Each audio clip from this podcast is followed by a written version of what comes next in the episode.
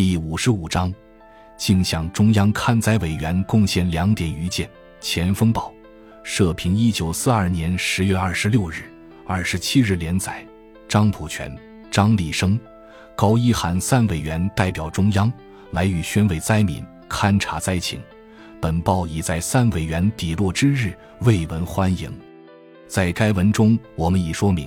半壁河南所居地位之重要，与河南以往对抗战贡献之巨大，以及数遭兵险、水灾、旱灾之惨重，并希望中央特使宣达中央枕念灾民之得意，以募人心，多发赈粮赈款，普渡广济，以救民命。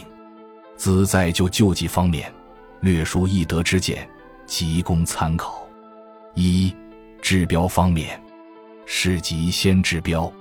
陷入深秋，天气骤冷，饥寒交迫，最为难堪，急需电请中央多拨赈款，多发赈粮，先救此非赈不活的灾民。河南需要赈款，又需要赈粮，根本不是粮不够吃，有了款有时也买不到粮，有钱也难免不挨饿。希望三位委员看了实情，想出办法。把丰收省份的粮，用一切可能办法运到河南来。其次，向中央建议提高土布价格，增加土布生产。河南棉花不够，可以外省运来，使灾民妇女老弱从事纺纱织布及纺织以自活。这也等于公赈，在灾民可以借此获利以养命。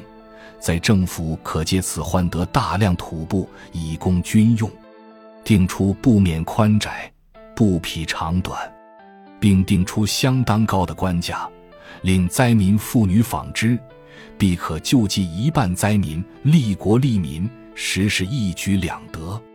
男耕女织是我国国民赖以维持温饱的生产方式，男因天旱不能耕，女有可赖政府扶助加工纺织。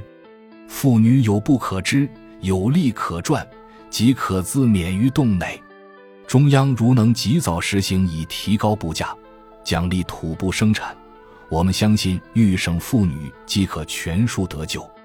而且这办法之易行，只用将布价相当提高，令各军需局注意尽量收买。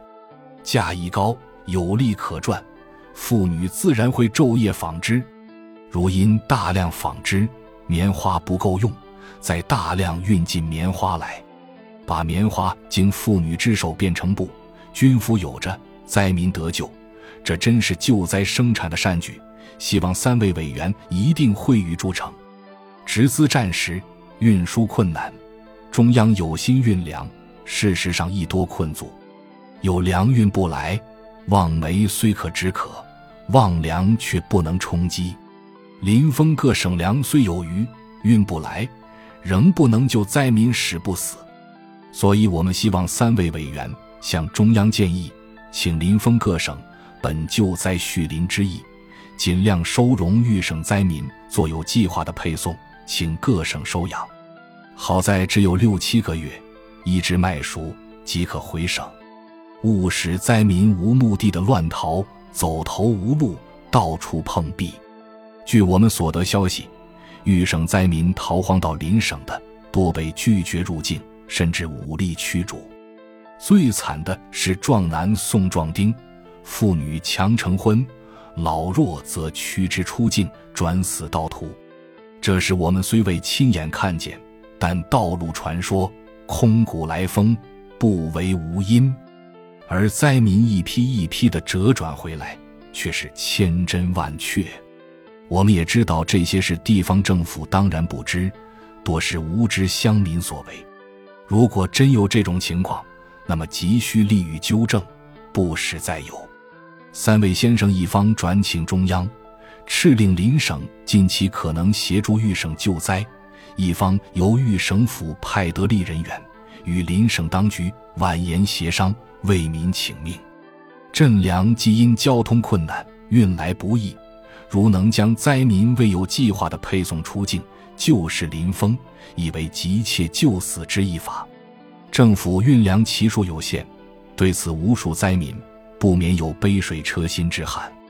于政府发赈粮、办平票外，应奖励商人购运食粮。河南所缺乏的是食粮，不论公家或私人，只要能运进粮食来，都为今日所必须。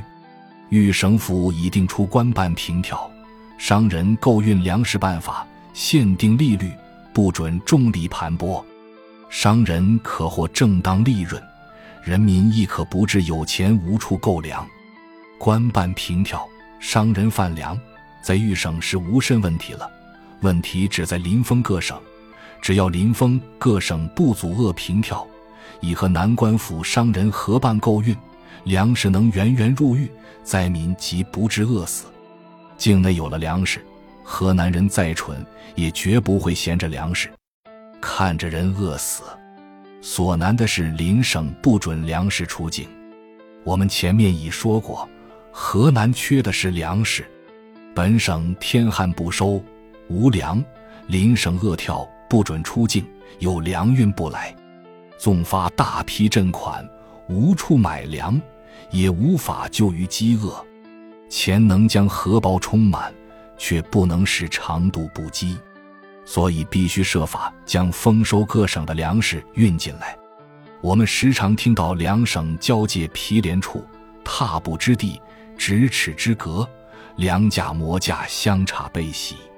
同在一个镇，同住一条街，庇护对门，因省级不同，而持两种价钱的粮食，纵是升斗小数，亦不能购买。明的不能，暗的走私。听说有隔墙转粮、走私取利者，临风恶跳，无一官司于民。这些事虽明知临风政府不尽知道。然省与省间商洽亦有不易，也希望三位委员能以设法打通粮道，使购运无阻。豫省自身贩运之力，也可救活多数灾民。